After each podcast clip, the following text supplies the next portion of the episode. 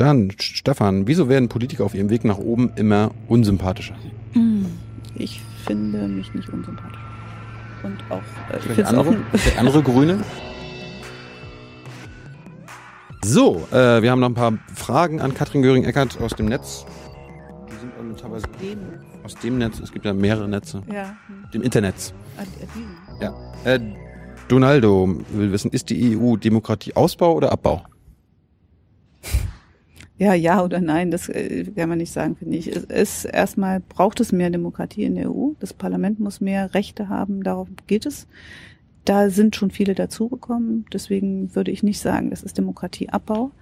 Aber ich glaube, wo man hinkommen muss, ist, äh, dass die Regionen mehr Einfluss haben auf das, was bei ihnen geschieht und dass man auf der anderen Seite in der EU vieles zusammen macht. Also dieser alte Spruch von lokal denken, global handeln trifft auch auf die EU zu. Ähm, vielleicht spielt er eher so drauf an, es heißt ja immer, gerade die EU, wir leben in so einem postdemokratischen Zeitalter, würdest du ihm zustimmen? Ja, deswegen sage ich ja, das Parlament muss mehr Rechte haben. Also was nicht geht, ist, dass die Regierungen der Länder bestimmen und die Parlamente darauf keinen Einfluss haben dürfen. In Deutschland haben wir deswegen auch bei diesen Krisengesetzen gesagt, da muss jedes Mal das Parlament drüber abstimmen und zwar auch anständig beraten können. Und äh, das finde ich einen ganz zentralen Punkt. Also entweder die nationalen Parlamente oder das Europaparlament Hm. und nicht im Hinterzimmer. Dann, äh, Tobias, wieso, wieso man sich gegen jegliche Form von Kernenergie stellt, obwohl die Vorteile wie die Lösung des Atommüllabfallproblems und die Verringerung des CO2-Ausstoßes bei günstigen Energiepreisen überwiegen? Wie gegen jede Form von was stellt? Äh, jegliche Form von Kernenergie. Ihr seid Ach, Kernenergie, okay.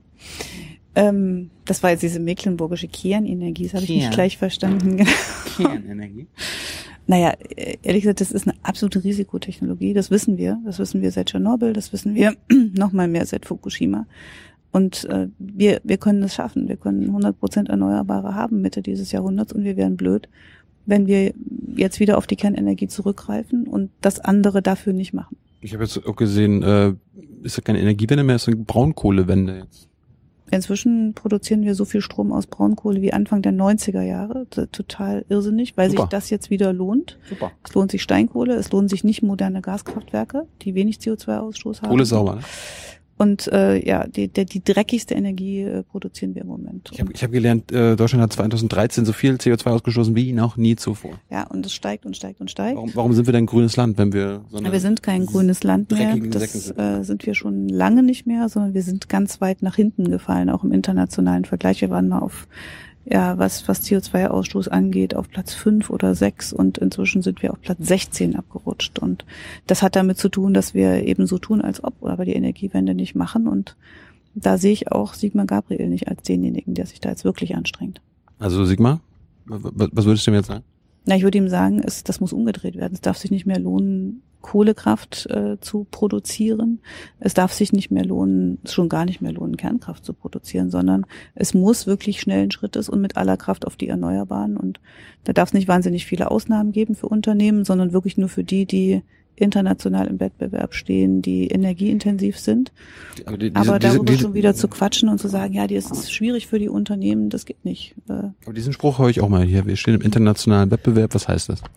Ja, das, wenn wenn die Alu-Gießerei, ja, äh, die steht tatsächlich im internationalen Wettbewerb und ist stromintensiv. Aber äh, die Currywurstfabrik oder die Hähnchenfabrik ist es eben nicht.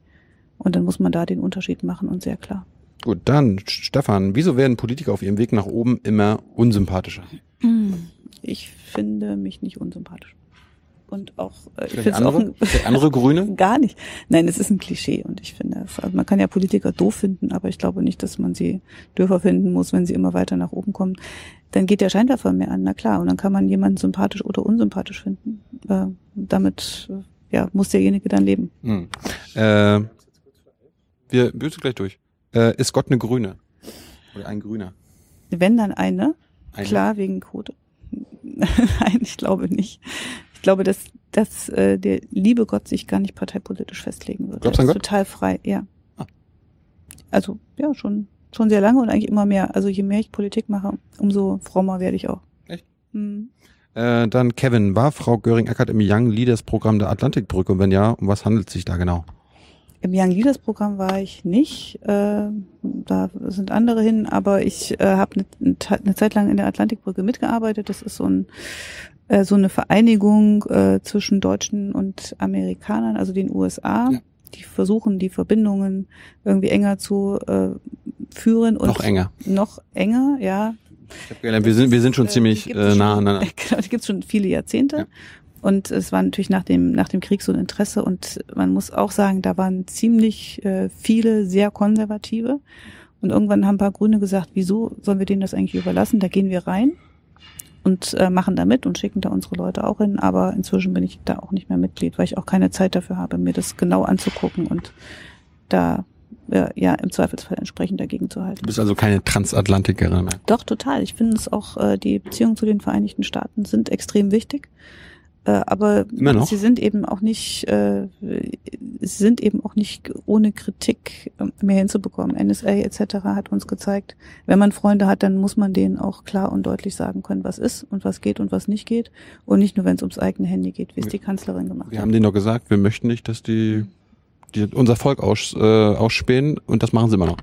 Ja, und deswegen muss es auch Konsequenzen haben und da kann man nicht nur einfach mit einem Besuch, ähm, ja, wäre jetzt zu einfach. Mhm. Ähm, wir sind ja keine Teenager, da kann man das machen, äh, sondern man muss halt klären, welche, welche Verträge verhandelt man weiter, was geht und was geht nicht. Und da muss die Bundesregierung jetzt auch mal losgehen und nicht äh, sich nur aufregen verbal, sondern da muss auch tatsächlich was passieren. Und äh, wichtig auch noch, äh, erklär uns mal die Sache mit dem Genmais. Warum äh, mhm haben der kommt jetzt, oder? Hätte, hätte, ja. Warum hat die Regierung da nicht zugestimmt oder, oder abgelehnt? Ja, die Regierung hat sich enthalten, was im Grunde genommen äh, auf eine Zustimmung hinausläuft. Ähm, das ist ein riesiges Problem, weil man könnte jetzt ganz einfach sagen, das ist scheiße für die Bienen und für die Schmetterlinge. Das klingt jetzt so sehr romantisch, ja. Die wählen ja auch nicht. Die wählen ja auch nicht, aber es heißt eben ganz praktisch, äh, da wird der Honig vergiftet. Wir wissen am Schluss nicht mehr, was auf unseren Tellern landet und Artenvielfalt heißt auch richtig äh, was für unsere Umwelt. Da kann im Zweifelsfall auch was kippen. Und die Mehrheit äh, der, der Deutschen, 85 Prozent übrigens, wollen keinen Genmais. Definitiv. Man weiß auch nicht, was mit dem Zeug dann passiert, wenn das einmal auf den Feldern ist und da jahrelang war und sich dann irgendwie, der Wind weht ja auch, wo er will. Ist Genmais denn gefährlich?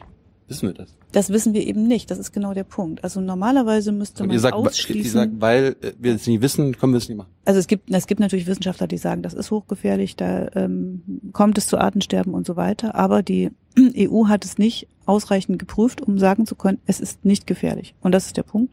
Das ist die Aufgabe von Staat zu sagen, äh, wir können sowas nur dann erlauben, wenn wir wissen, es ist nicht gefährlich. Und die letzte Frage, äh, wie hältst du es mit äh, Trennung Staat und Kirche? Von Kevin. Die letzte Frage kann ich nicht innerhalb von 30 Sekunden beantworten. Ich finde es gut, wie wir es im Moment haben. Ich meine, so Kirchensteuern, so sollte dort ja. sollte der Staat immer noch Kirchensteuer eintragen. Na, der Staat kriegt Geld dafür, dass er das macht. Das ist eine ganz normale Dienstleistung, macht er in anderen Fällen auch. Das finde ich okay.